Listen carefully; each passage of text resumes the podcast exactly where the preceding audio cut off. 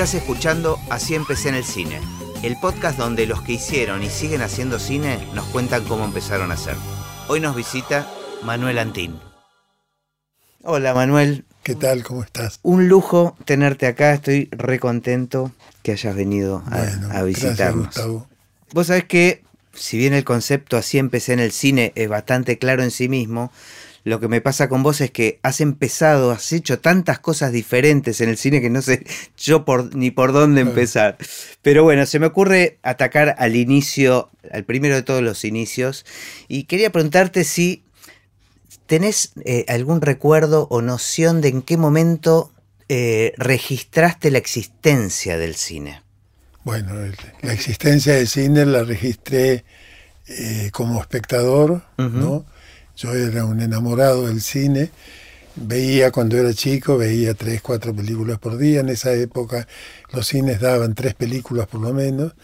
Así que eh, vivía en el cine y además eh, tenía una, una mirada sobre el cine que no era la mirada del que del que va a entretenerse al cine, era la mirada del que va a leer al cine, ¿no? Para mí el cine es como es como un nuevo libro que apareció en mi vida en la década a fines de los 50, de los 50, eh, más o menos por el 59, algo así, apareció el cine y apareció de una manera de una manera irreverente, si se quiere, porque porque apareció como un plagio, ¿no?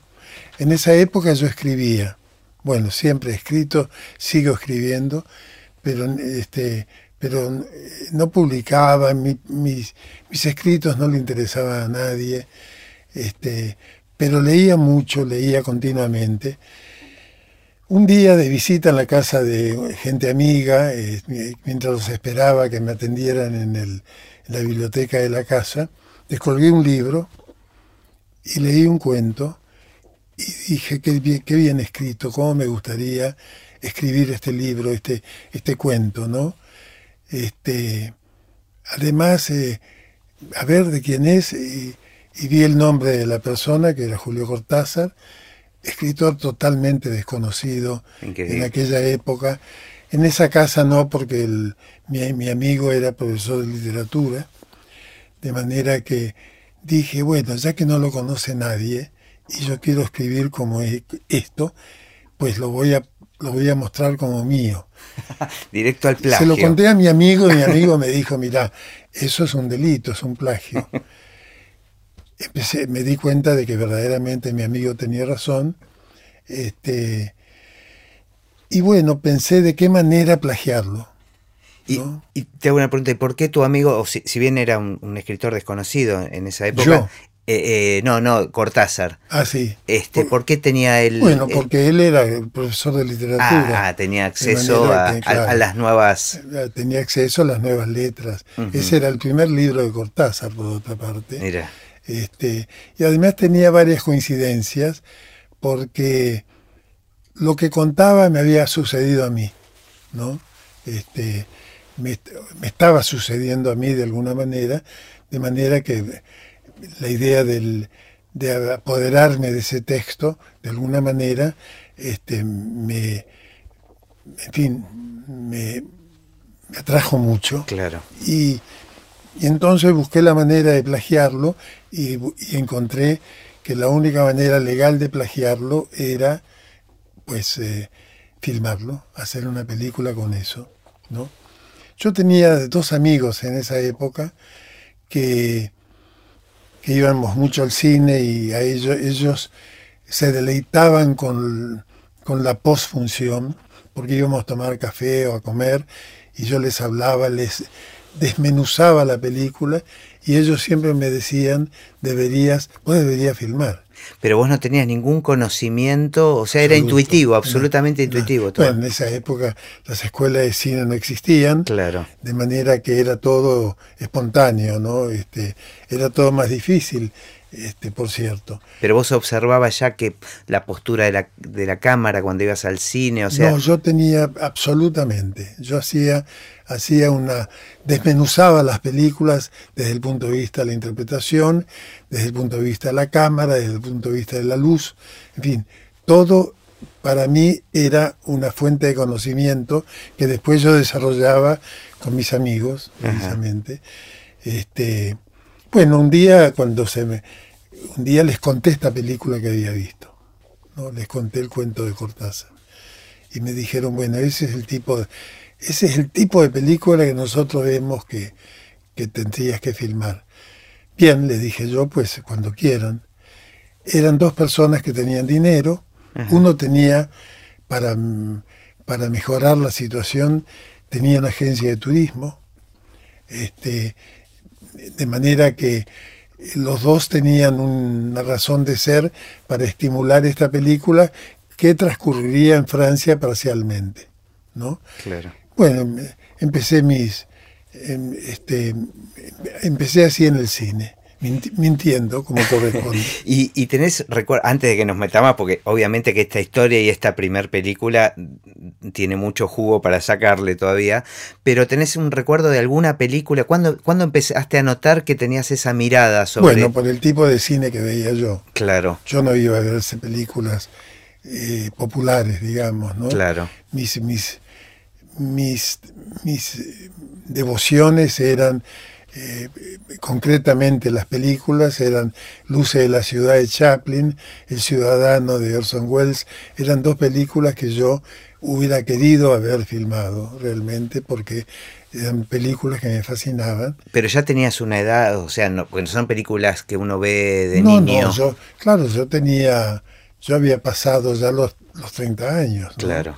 Esto te, imagínate, te hablo del 58 yo nací en el 26, de manera que más o menos son 32 años, creo, si no, si no hago mal las cuentas. ¿no? ¿Y en tu Yo tenía 30 años en esa época, 31. ¿Y en tu familia, ya en tu niñez, había un estímulo con respecto al narrar? o... En absoluto. Este, mi familia no me entendió nunca. Eh, por ejemplo, nosotros éramos muchos, éramos ocho hermanos, más los dos padres que todos eh, generalmente tenemos, éramos diez en casa, era muy difícil tener un minuto de paz como para poder sentarse a escribir. Yo me encerraba mucho en el baño. Mi padre vivía muy preocupado, un día me enteré de esto, porque yo pasaba mucho tiempo en el baño. ¿no? Y era para este, escribir. Era para escribir. O, eh, mis posibilidades eran en una casa donde vivían 10 personas, en un departamento, donde vivían 10 personas, mis, posibilidades era el baño, que yo usaba continuamente, o la noche cuando todos dormían, en la oscuridad del cuarto y así, así escribí muchas cosas, ¿no? Pero había estímulo artístico, o sea, se consumía, se consumía cultura en tu casa. No, no, había, no, no mis hermanas eran maestras, pero eh, yo estudié abogacía en esa época y me faltaba muy poco para recibirme, y además trabajaba en la editorial Abril donde escribía historietas. Escribía historietas para una revista que se llamaba Mister X. ¿no? Eh, uno de mis compañeros de, escritorio era nada menos que Oestergel. Mira. Así que fíjate que no, la editorial Abril de Chivita era un, un, un antro de intelectuales. Claro. El jefe de producción de la editorial era Onofre Lovero, que había estudiado como yo, pero compañero de un hermano mío, que es mayor, había estudiado en el Colegio Nacional de Buenos Aires. Pero además todos los demás eran... Bueno, este, yo este, cuando un día dejé de... Cuando, cuando decidimos hacer cine con mis amigos, con mis que el estímulo fue ese libro de Cortázar. Nada más. es muy genial. Y el estímulo fue además escribirlo de nuevo, reescribirlo legalmente. Claro. Así que eh, cuando yo empecé en la producción, desde luego me fui de la, de la editorial Abril, renuncié porque no tenía tiempo de, de perder el tiempo en trabajo. Eh, y tampoco dejé, dejé también de rendir exámenes, empecé a acostarme tarde. No tenía familia todavía. Este... Yo tenía mi familia grande. No, no, claro, digo, pero no estabas casado ni todavía. No, no, no estaba casado. O sea, te lanzaste a esta aventura, porque en esa época era absolutamente una aventura que tuviste la suerte además de encontrar financistas. Sí, fue un milagro, un milagro además, incluso el milagro de que uno de ellos le atrajo el proyecto porque iba a colocar pasajes. Claro, claro, contar con eso. Este, y bueno, dejé de trabajar, dejé de estudiar, dejé de levantarme temprano. Un día mi padre, esto te, lo cuento como una anécdota para que veas cómo, qué grado de comprensión tenía yo. Un día mi padre me, al mediodía me, me encaró y me dijo, Manuel, este, eh, últimamente vemos que no salís mucho, que estás mucho en casa, que no trabajás. No trabajás, no trabajo, le dije yo no, pero la editorial renuncié. Y no estudiás. Eh, no, ¿por qué? Porque no me interesa. No llegaste a terminar. Me, me faltaban tres materias. Ay, no. me faltaba. Entonces me dijo, ¿pero qué pensaba hacer? Me dijo. ¿no? Y yo le, me salió espontáneamente cine me miró, yo creo que me miró horas antes, antes, antes de agregar lo que me diría. Estaba procesando. Sí, sí, porque cuando terminó de pensar lo que yo le había dicho, me dijo como una sentencia definitiva, vos vas a terminar en Pampa y la Vía. ¿no? Pasaron 10 películas, vivo una cuadra y media. Mira, tenía razón. Tenía, toda la razón. Tengo 91 años y vivo una cuadra y media de Pampa y la Vía. Bueno, y así empecé. Esa película fue hecha, fue hecha, tuvo mucho éxito, éxito de intelectual, un éxito de crítica. Se sumó a una generación nueva en el cine argentino, algunos amigos míos como Rodolfo Kuhn, como David Cohn, ¿no? Eh, y bueno, este, hubo una época eh, de las que hubo muchas en la Argentina, en la que el Instituto de Cine, maravilloso, eh, maravillosa institución de la cultura argentina, generosamente este, funcionaba como, como, apoyo, como, fomento. No, no funcionaba como muchas veces se ha pretendido como como banco, ¿no? sino como fomento y, nos daban, a mí me dieron un crédito sin tener antecedentes para ir a filmar media película en París, por ejemplo. ¿Pero para esta primera película? Sí, sí. Ahora, volvamos a eso. Digo, decidiste hacer una película, empezaste a trabajar este, con, con el guion, te pusiste en contacto con Cortázar, ¿cómo...? No, desde luego, eh, empezamos una larga correspondencia, una, abundante correspondencia que duró muchos años. Y con los tiempos que tenían la correspondencia en esa época. Claro, claro. Y nos escribimos, yo le escribí no sé, también alrededor de 400, 500 cartas, que empezaron con una respetuosa eh, modo de, empezar, forma de empezar, que es eh, estimado señor, en fin. Yo averigüé la dirección de él en la editorial eh, sudamericana, ¿no? Este, y bueno, me puse en contacto con él.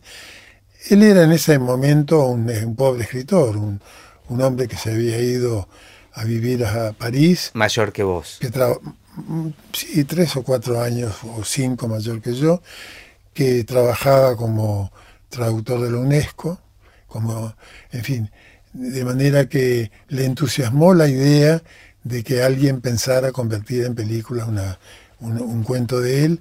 y bueno, y, hice la película, tuvo mucho éxito, a él le gustó mucho, este, y ahí quedó una segunda, una segunda colaboración que también fue un cuento de él, después la tercera película que también fueron dos cuentos de él. En el interín yo filmé una novela mía, este, bueno, y ahí quedó iniciada mi carrera cinematográfica, por llamarlo así. Es muy increíble porque de alguna manera eh, se potenciaron mutuamente. O sea, vos colaboraste de alguna manera que eh, eh, la literatura de, mm, de, Cortázar se conozca y él ayudó a que tu cine se conozca, ¿no? Es como... No, no, claro, claro, sí.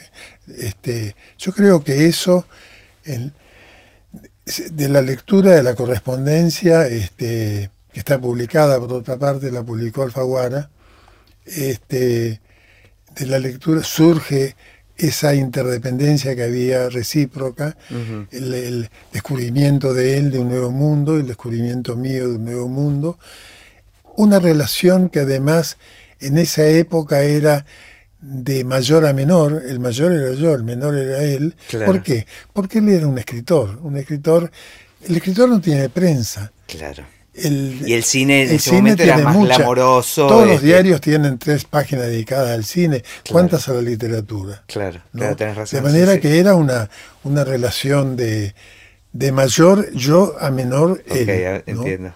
Este, en ese sentido. ¿Y, en qué llegaron a conocerse personalmente antes de antes de filmar este, la película? No, no, no, no, después de eh, filmada. Eso es increíble. Después de filmada, él tenía a su madre en Buenos Aires y él vino a Buenos Aires a visitarla y, recuerdo que lo, este, nos conocimos ahí, él fue a buscarme a, a, a la oficina que yo tenía en esa época, eh, fuimos a ver la película al, laboratorio Alex, que era un viejo laboratorio que había en la calle Dragones, en, la, en el microcine estábamos él y yo solos, eh, yo, yo sentado adelante, en la, en la butaca de adelante y él en la de atrás. Y recuerdo que la relación nuestra se volvió afectuosa y amistosa a partir de ese momento, porque incluso a partir de ese momento nos tuteamos. Ah, ¿Por qué?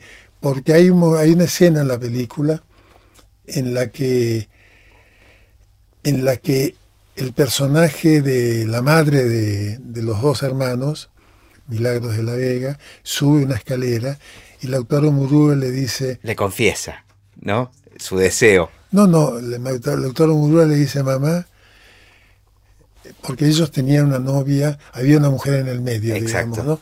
Mamá, sí, Laura es como vos. Totalmente. Laura es vos. Y en ese momento me da una palmada en el hombro y me dice, pide, entendí mi cuento. Eso, es genial. Eso es genial.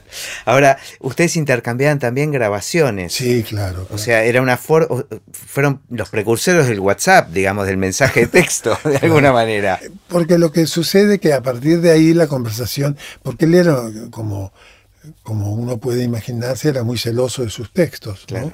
Incluso los disgustos que hemos tenido fueron por motivos que parecen metafísicos, como por ejemplo que yo decidiera filmar en Machu Picchu un cuento que le había pensado para Grecia. Y él decía, Manuel, no puedo aceptar porque vos te vas del mármol a la piedra, ¿no? Este, cosas de ese tipo, pero este, tuvimos eh, una larga relación que se nota en esa correspondencia que tenemos y que, y que además es, y que duró hasta que él se dejó crecer la barba. Esto es una cosa que yo, yo se lo escribí a él, ¿no? Porque, porque cuando él se dejó crecer la barba se produjo una, en su vida un hecatombe.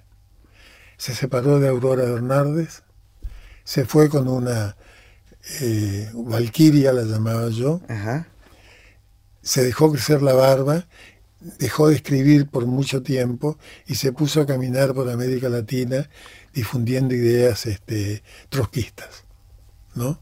Y a partir de ahí este, se enfermó también, este. Bueno, este, no a partir de él, pero de eso, pero tres o años, cuatro o cinco años más tarde, él volvió a la casa de Aurora y, y murió en la casa de Aurora porque él se enfermó de la muerte de, la segunda mujer que tuvo él, porque después de la Valquiria vino una mujer belga llamada Carol Dunlop, que, que murió y él sufrió mucho y, parte del sufrimiento es su, es su, caída en la salud seguramente, ¿no? Ahora, qué curioso que lo asocias con, su barba, con, la, con la barba de, en la política de Fidel Castro y todo eso. Total. Este, con el nosotros discutimos mucho. La última carta que él me escribió, eh, recuerdo que me decía algo así como, por un tiempo dejaré de escribirte, no porque, porque eh, es peligroso para vos, ya que yo en muchos años no voy a volver a la Argentina, no es porque le tenga miedo a las balas, sino a la velocidad en que vienen. Mira, para mí que se tenía que dedicar a escribir ese hombre. este, no, me, quedé pensando en esto de la comunicación y de incluso los desacuerdos que podían tener a la distancia, ¿no? En una eh, y, y, que todo, toda esa comunicación sea por medio de cartas o de grabaciones. Claro. Y lo comparo con, las posibilidades de comunicación que hay hoy, ¿no? Que, es, tremendo, ¿no? Como la tecnología en un lugar favorece mucho las cosas. Claro. Pero creo que en algún lado también las complica, porque me imagino que cada carta donde ustedes discutían o, tenían algún desacuerdo, permitía un tiempo de reflexión hasta que llegaba la próxima, ¿no? Este, o me imagino vos le escribías algo y estabas ansioso, uno, uno hoy mismo está, ansioso por ver la respuesta, a ver si me, me clavaron un visto en el, en el, celular a lo que le, digo y no puedo esperar cinco minutos y de repente esperar.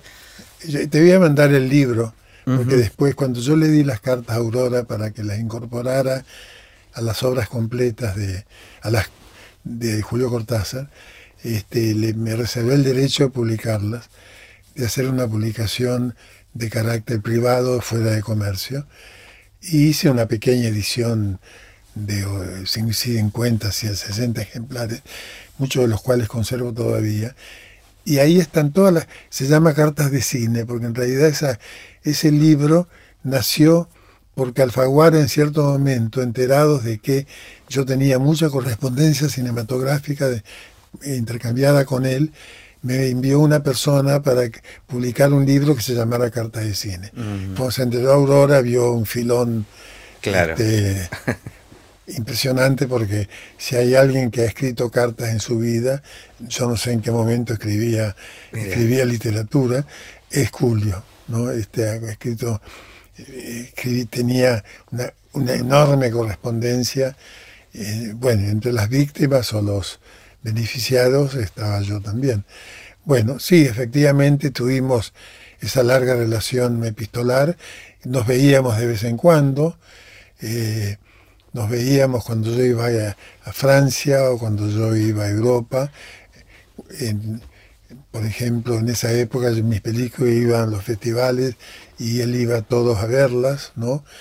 Mi segunda película la vimos juntos en el Festival de Cannes cuando terminó la película, cuando terminamos de ver la película, me dijo Manuel, este, vos, esto es una novela tuya, ¿no? Sí, sí, desde luego inédita. Me gustaría leerla porque me quedaron algunas perchas sueltas. ¿no? Entonces yo le, le presté la novela que él perdió en un hotel de Viena porque la recibió y se fue a Viena y se la olvidó en un hotel de Viena. ¿Sin haberla terminado? O... No sé si la llegó, llegó a leerla, porque un día me escribió de que la había perdido. Además eso dio lugar a una situación en cierto modo divertida o interesante, porque cuando él me mandó, nosotros nos reunimos en Sexto y Levante, que era el lugar donde hicimos la adaptación de Circe, nos reunimos ahí, él se fue a París con, con el esquema que habíamos armado juntos para escribir los diálogos y me envió los diálogos escritos eh, junto con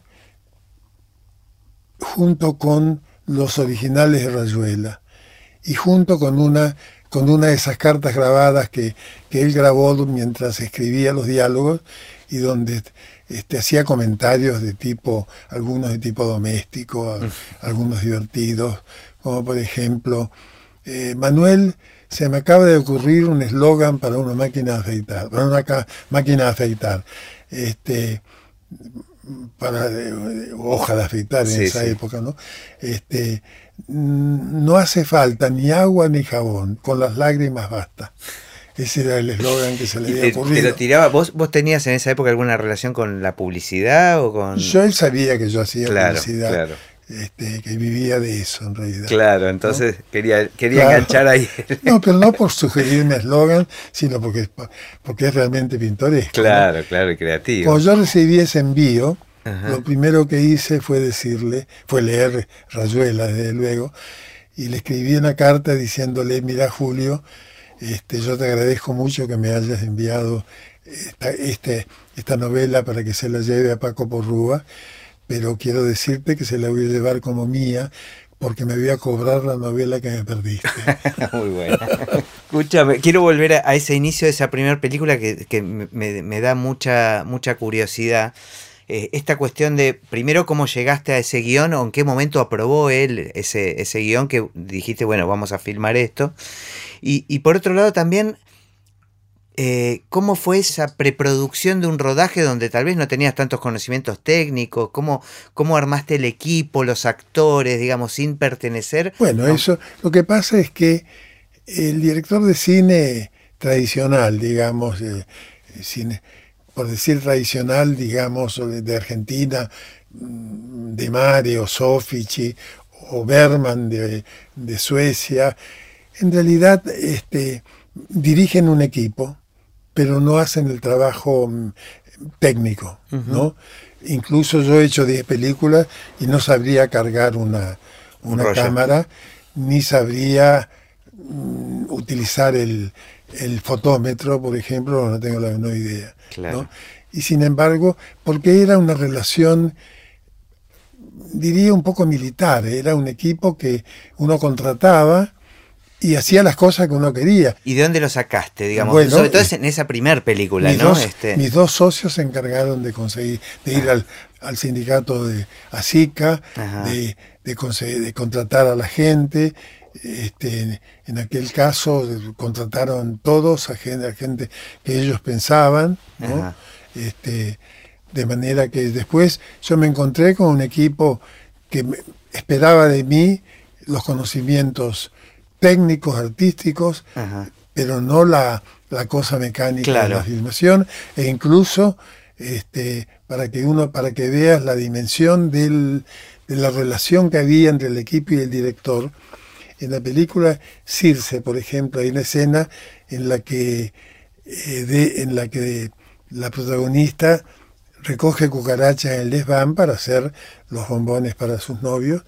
Este, y me acuerdo que el día anterior a la filmación, el jefe de producción se me acercó respetuosamente y me dijo, señor, sí, mañana es el, mañana es el día de la filmación de las cucarachas.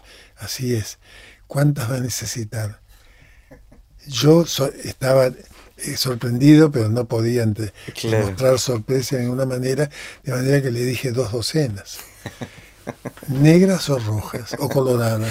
Ah, era un combate cuerpo a cuerpo. Esto, esto marca una relación claro. de, de patrona a empleado. Sí, con picardía y con este. De mi parte es más picardía que de la otra. claro. Porque yo creo que del otro lado venía en serio. Lo decía en serio. Ah, contestaba en serio. Yo pensé que te estaba hablando la apuesta. No, no, no. Eh, ¿Y cómo, y te acordás ese primer día de rodaje? ¿Cuáles eran tus miedos? ¿Cuáles eran los, lugares donde vos te sentías más inseguros que este, después seguramente cambiaron? En primer lugar, yo tenía en el. Yo tenía por, mi conocimiento de la industria y de la, y de la profesión y de los demás directores que, yo había, conocía, conocía eh, desde el punto de vista intelectual, este, tenía una relación de autoridad con ellos, ¿no? De manera que, pero mm, el elenco, el elenco lo integré con un amigo que era este, Sergio Renán, Lautaro Murúa, que era un contratado y con el cual tuve grandes conflictos de autoridad, ah, porque además él era director de cine y, y, trabajaba en función de las dos cosas. ¿no? Y además bastaba que me sugiriera algo para que yo lo desechara. Eh, eh, incluso un día se lo dije, Lautaro, por favor, no me no me sugiera nada porque a veces tengo que dejar de hacer cosas que ya había pensado.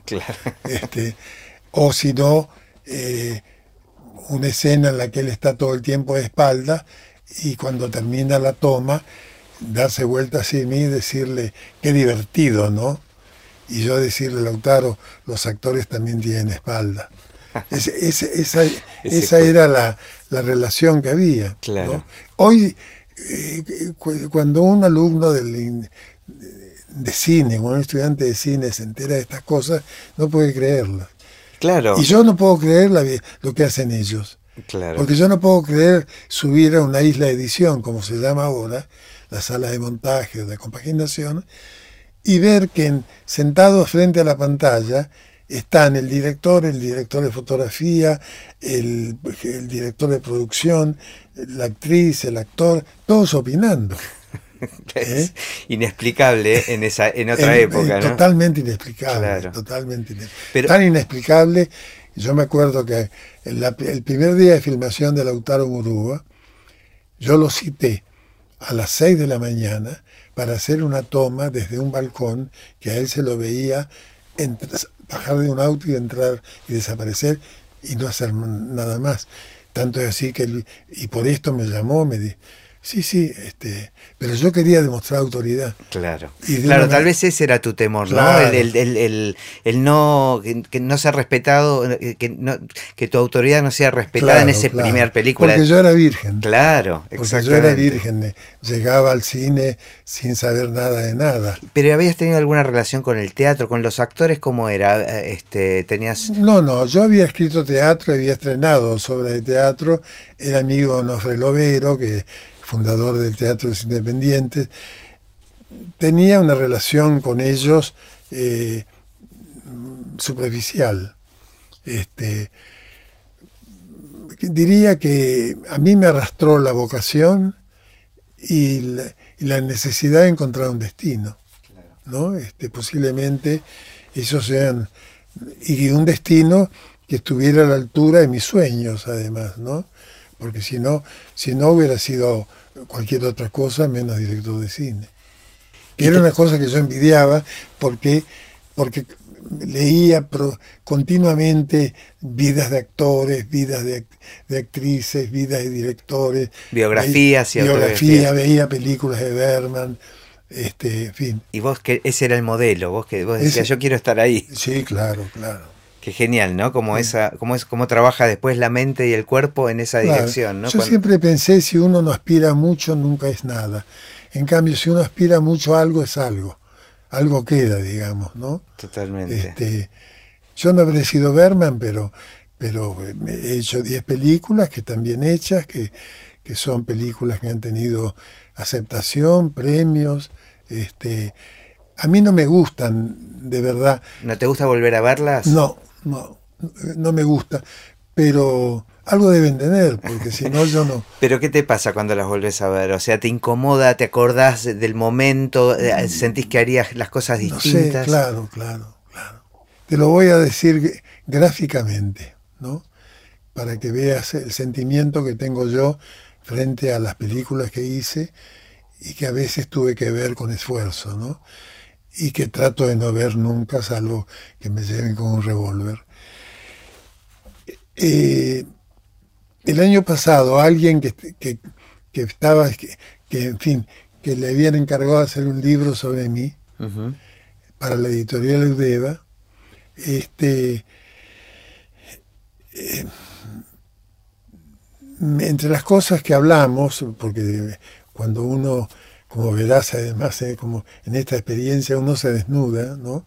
este, y entre las cosas que hablamos, yo le conté la historia de la pérdida de Cortázar, que yo había recuperado mi, mi buena voluntad hacia mí porque había escrito otra novela.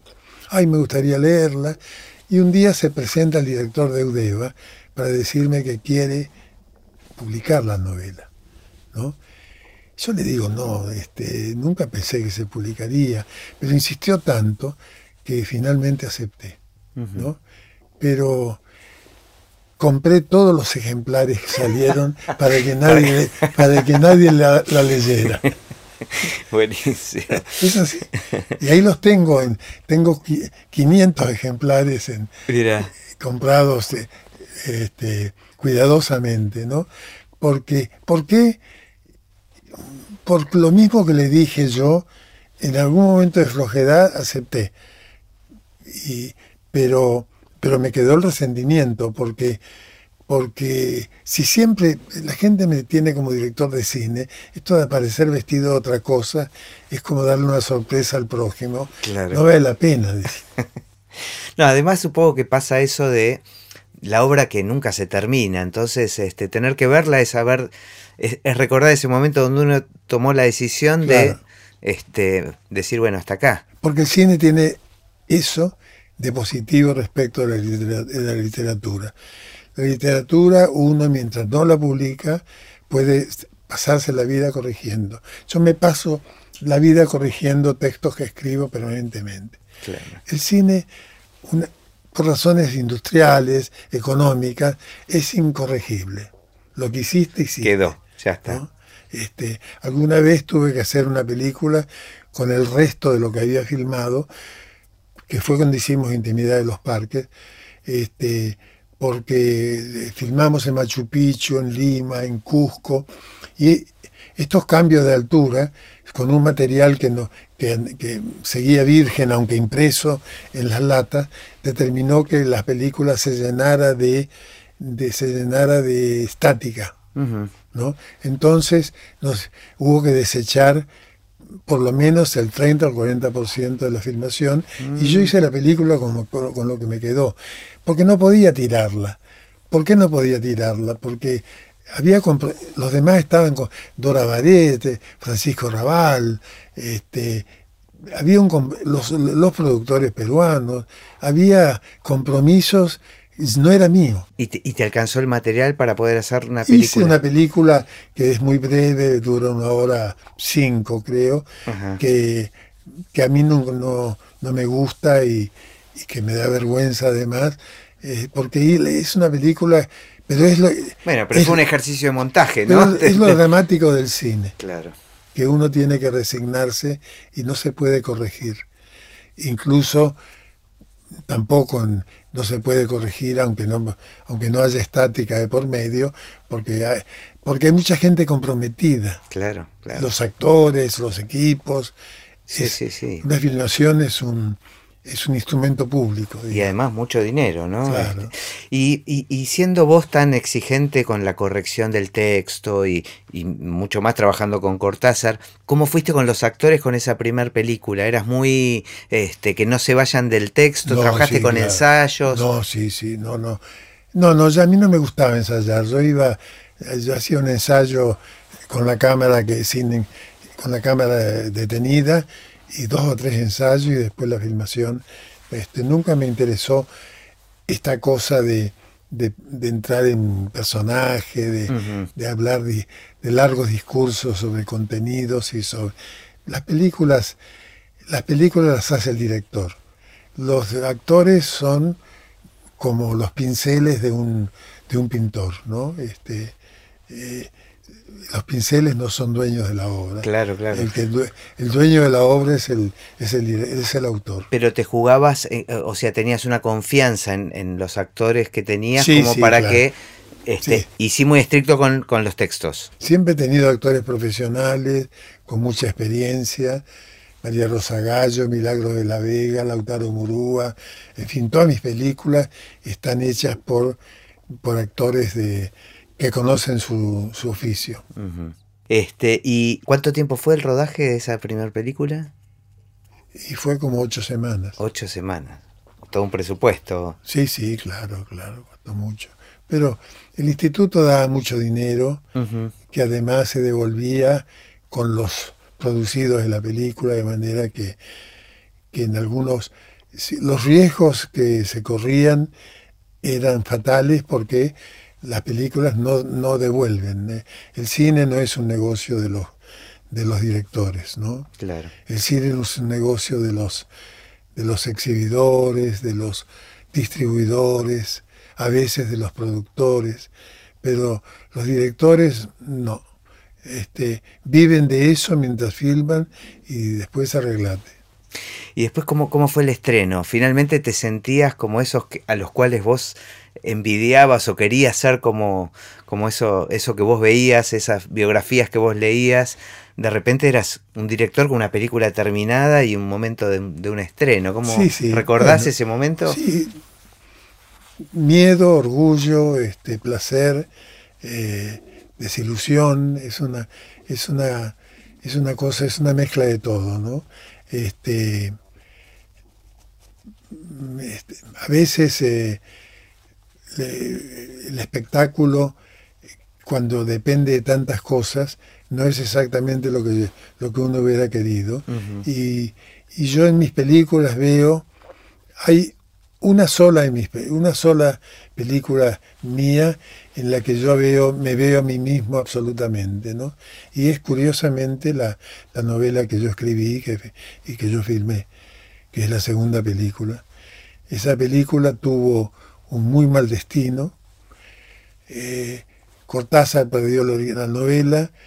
eh, la película, cuando cerró el laboratorio Alex, como no la había producido yo, no fue retirada por el productor que había fallecido, de manera que la pusieron en, la, en unos containers en la, en la calle para que se la llevaran los fabricantes de peines. Ah, De manera que muchas veces yo pensé eh, cuántas cabezas que habré, que habré peinado, que habré peinado con esta película, hasta que hace dos años tuve la sorprendente visita en, en la FUC de dos personas que, que forman parte del mundo del cine. Uno es Fernando Martín Peña, Ujú. que es un coleccionista que programa el Malva, y el otro es eh, Tristan Bauer, que vinieron para comunicarme que habían aparecido los negativos de los venerables todos en un quincho en una estancia en General Rodríguez. ¿Por qué? increíble, un misterio. ¿Por qué no fue Peine? Y se recuperó.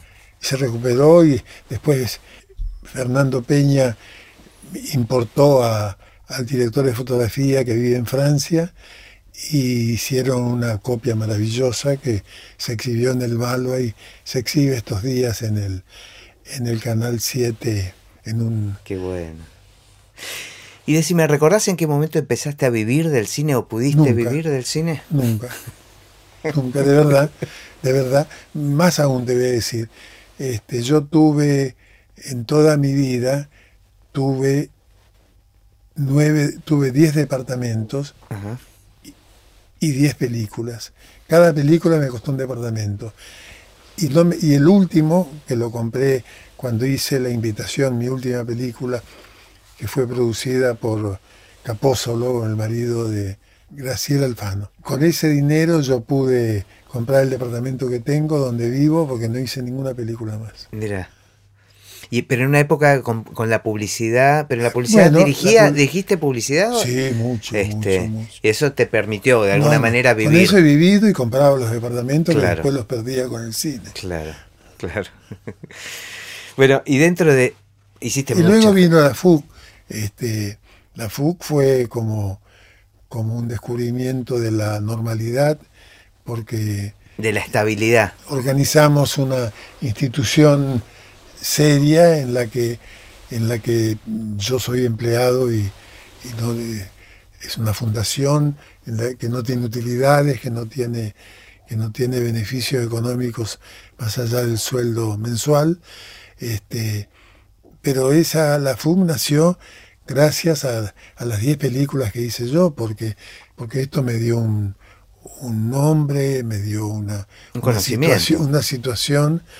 Este, luego dirigí el Instituto de Cine, Eso fue eh, previo, eso ¿no? fue Ah, durante el gobierno de Alfonsín. Claro, ¿cómo, ¿cómo fue eso? De repente estar después de la dictadura, además, este, que no sé en qué estado durante la dictadura, cómo, cómo estaba el instituto. Y el, el instituto fue una institución respetada, curiosamente, por, eh, por todos los gobiernos, militares o civiles. ¿no? Había algunas intromisiones, como tuve yo, como, como tuve yo, por ejemplo, cuando filmé Don Segundo Sombra, que el director del instituto me citó antes de darme el préstamo, que finalmente me dio para poder hacerla.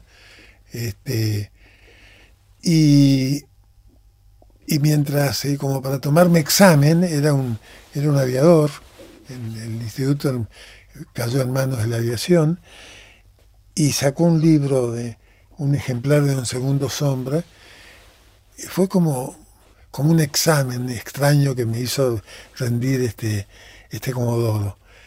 Me dijo, dígame Antín, le voy a leer un párrafo. Quiero que me diga cómo lo va a filmar. Ah, un examen absoluto. Sí, sí, sí. Y entonces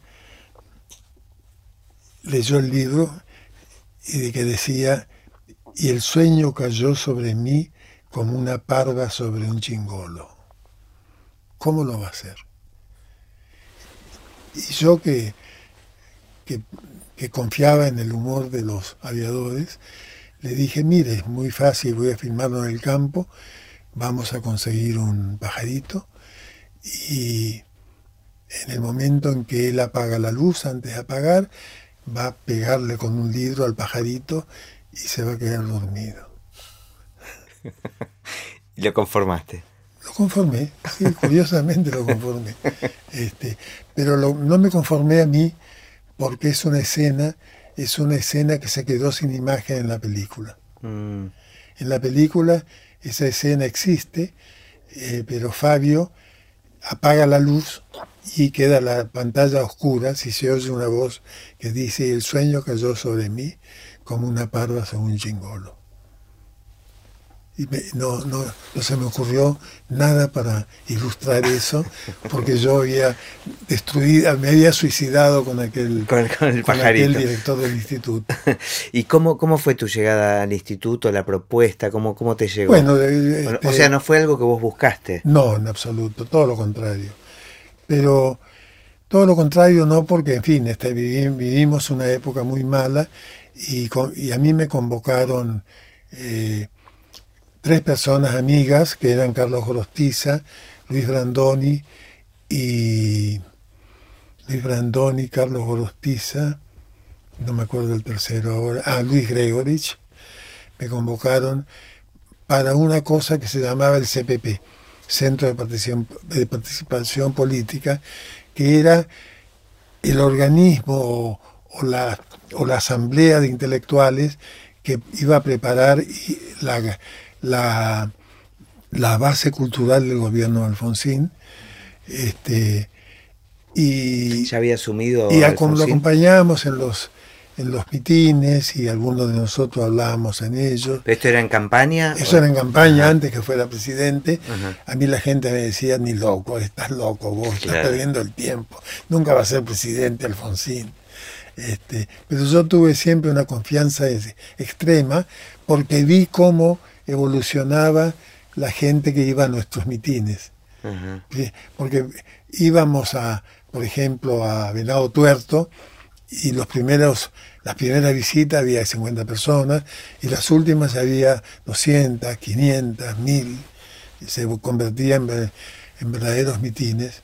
Este, y ahí ya intuías el, crecimiento y las posibilidades. ¿Y, con qué instituto te encontraste? Este, yo hice, yo al revés que todos los que, fue, los que fueron directores del instituto, hice algo que nadie hizo y que deberían haber hecho, y es que cuando a mí me designaron, lo primero que yo hice fue visitar a ex directores del instituto, a Hugo Carril, este, no me acuerdo el otro quién era, un embajador que se llamaba Palacio, y yo iba con el discurso de que quería saber qué había debajo de la alfombra. ¿no? Que, me contaran qué había debajo de la alfombra. Este, bueno, este, con todos tuve una, una, muy buena recepción y, y, cuando me hice cargo del instituto, este, ¿Sabías lo que había debajo de la alfombra? Sabía lo que había debajo de la alfombra, por lo menos lo intuía, porque muchas verdades no escuché en mis, en mis visitas, pero lo que sí pensé era que había que repetir algo que a mí me había dado todo, que era la generación del 60. La generación del 60 integrada por un grupo de cineastas a quienes los tradicionales directores anteriores llamaban los chicos del corto, no llamaban los chicos del corto, nos menospreciaban, no nos saludaban. A mí hay directores de la época anterior a, la generación del 60 que me saludaron recién cuando fui director del instituto. Mira. antes, antes ni que me encontraran en el, en el mismo inodoro. ¿no? Este, de manera que entonces pensé mucho en, reproducir lo que había sido la generación del 60, que fue una generación que, imitando a Leopoldo Torre Nilsson, sacó el cine hacia afuera. Sacó el cine al exterior, este, le dio valor a, los, a, que el cine vuelva de afuera para adentro, con prestigio, para, para estrenar. No, teníamos dinero para publicidad, entonces había que traer publicidad gratis. Y la publicidad gratis eran los premios, los mm. festivales internacionales. Yo lo había aprendido de Torre Nilsson y organizamos eso de esa manera. Incluso creé una institución, eh, una empresa que se llamaba Argencine, que estaba dedicada a vender películas en el extranjero y que en los, próximos, en los primeros tres años vendió 25 millones de dólares, cuando en los anteriores 25 no había vendido nada, porque las, las películas se vendían, se vendían en negro. Y así de esa manera se vendían en blanco y entraban, entraban. Entonces, entonces hice un instituto con mucha salida al exterior, con muchos festivales, con, con jóvenes. Recuerdo que la primera, la primera, uno cuando yo di los primeros 15 créditos que tuvieron un origen muy simpático porque yo lo fui a ver a Raúl Alfonsín para pedirle que me dé 3 millones de pesos, 3 millones 800 mil pesos, que eran el costo de 15 créditos, ¿no? Y él llamó a Bernardo Grispun para que para decirle, mira, anda con Manuel y hagan un decreto que el instituto le den porque él tiene un proyecto muy lindo, qué sé yo. Bueno, mientras cruzábamos la Plaza de Mayo en dirección al ministerio, los 15 películas se redujeron a 3. Grispun fue... Ah, fue apretando. Apretando. Yo volví directamente a la, a la oficina de Alfonsín y le dije, mire Raúl, este, lo que me ha pasado, le conté. Él agarró el teléfono, lo levantó, lo llamó a Grispun y le dijo, decime Bernardo, si no pasamos a la historia por la cultura, ¿me querés decir por qué otro motivo podemos pasar? Claro, sin duda, Alfonsín, un presidente con, la mirada en la cultura. y se había formado. Y ahí aflojó. volvieron a hacer 15 créditos. créditos. Y en la, cuando yo otorgué los 15 créditos, de los cuales 10 eran a personas que debutaban. Óperas primas. Óperas primas. Y 5 eran a, la vieja industria. La general de productores me pidió entrevista. Y me acuerdo que uno de ellos me dijo eh, Manuel, este, este, hemos estado analizando tus primeros primeras acciones en el instituto y hemos llegado a la conclusión de que vos le das créditos a cualquiera. Porque siempre los créditos iban a ellos. Claro. Y recuerdo que yo le contesté. No sé si hay una época donde no se, no, no, no, no se tenga esa sensación o que alguien tenga esa sensación, ¿no? Es muy inevitable. Sí, sí. Yo le contesté, mira, eh, cualquiera va a ganar el Oscar. Y ganó un cualquiera, porque uno cualquiera era Luis Puenzo. Claro, con la historia oficial. Con la historia oficial que ganó en el año 85, una película que fue hecha con... ¿Ese fue el, primer Oscar para la Argentina? Sí. Ya. Primer ¿Y qué, qué, sensación te queda del, del, recuerdo de haber pasado por el, por el instituto? finalmente lo padeciste? O sea, ¿fue, fue tedioso o, te, da una sensación? Este... No, no, yo, yo fui feliz en el instituto porque además, eh, eh, además eh, tuve, tuve la suerte de poder organizar las cosas con mucha libertad y, con mucha libertad política y, y, intelectual. Este, eliminé la censura, en fin, hice, hice muchas cosas que están bien hechas y que han quedado y, y yo estoy orgulloso de eso. Qué bueno. Y no sé si alguien este, lo aprecia, pero, pero son cosas muy... Pero qué bueno que vos lo puedas apreciar. ¿no? Claro, claro. Este, em, la verdad que nada, me da para seguir charlando con vos toda la tarde, este, pero no. Pero llega la hora de cenar. Llega la hora de, llega la hora de cenar. No, hay dos, do- dos preguntas que se me ocurre que me gustaría. Me gustaría ver cómo pensás. Si, si tuvieses la posibilidad de viajar en el tiempo y, y encontrarte con ese primer Manuel que estaba por filmar este, su primer película y le, le puedes, puedes estar un ratito con él, le pudieses dar algún tip, alguna frase, algo, ¿qué le dirías? Le diría seguir así, porque además, eh, además la creación de la Universidad del Cine es una manera de luchar contra la vejez, para mí. He seguido en contacto con los jóvenes, me siento jóvenes, joven con ellos, junto a ellos y, y estimulándolos y, y haciendo, dándoles los medios además y este y en ese sentido, en fin, este debo decirte que una un colaborador incomparable ha sido Jorge Greenbaum, que, que además cuando yo estaba perdido y, y no teníamos dónde, y yo había pasado por momentos muy difíciles buscando algunas personas que hoy están, que hoy, que hoy no están en libertad, ¿no? Este, que se ofendían cuando yo les, cuando, cuando ellos descubrían que yo buscaba un instituto de cine que no fuera un negocio. Claro. ¿no? Este, y en ese sentido, eh, recuerdo que en una oportunidad el dueño de un banco este, casi me echó de la oficina diciéndome, pero, pero eh, usted, usted que ha venido a buscar acá, este, un mecenas, un mecenas. Y yo ya me di cuenta que la cosa venía mal y empecé a irme y le dije, ha habido ilustres en la historia de la, en la historia del arte. Y recuerdo haberle dicho eso desde la puerta. ¿no?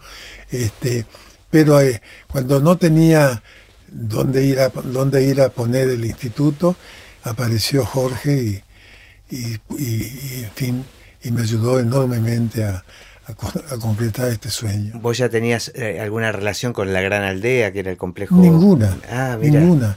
Este, fue todo un milagro, fue todo un milagro. Este, eh, pasé de, del Banco Patricios A encontrar un verdadero a encontrar mecenas. un verdadero mecenas, la verdad es eso. Y, y en relación a esto que decís de, de la juventud y la gente que, que está formando, ¿cuál es tu visión sobre el futuro del cine? ¿Qué va a pasar con el cine en el mediano y largo plazo? ¿Qué, crees vos? Yo creo que va a seguir evolucionando en la medida que lo ha hecho hasta ahora. Yo a veces trato de, de sacarle la vejez a algunos alumnos que quieren filmar con celuloide o quieren tener experiencia de ese tipo y yo les digo aprovechen los progresos porque además yo si a mí me hicieran filmar hoy una película, correría al mundo digital porque además es mucho más sencillo, mucho más, mucho más atractivo, mucho más eh, enciclopédico, en fin, es, es mucho mejor. eh. Sí, en Este, definitiva, lo- de lo que se trata es de contar una historia. contar una este, historia y, y vis- tener más medios. Claro. Porque además, imagínatelo, yo tengo una foto en mi oficina, eh, yo filmando mi segunda película con una cámara que se llamaba Mitchell, Ujú. que no que pesaría 100 kilos. 100 kilos. Porque alguien querría volver a usar eso, ¿no? Este, bueno, Manuel, ha sido un Bueno. enorme placer y, un, Bueno. y un lujo tenerte. Bueno, me alegro Este, mucho. mu- Muchísimas gracias. Bien, gracias.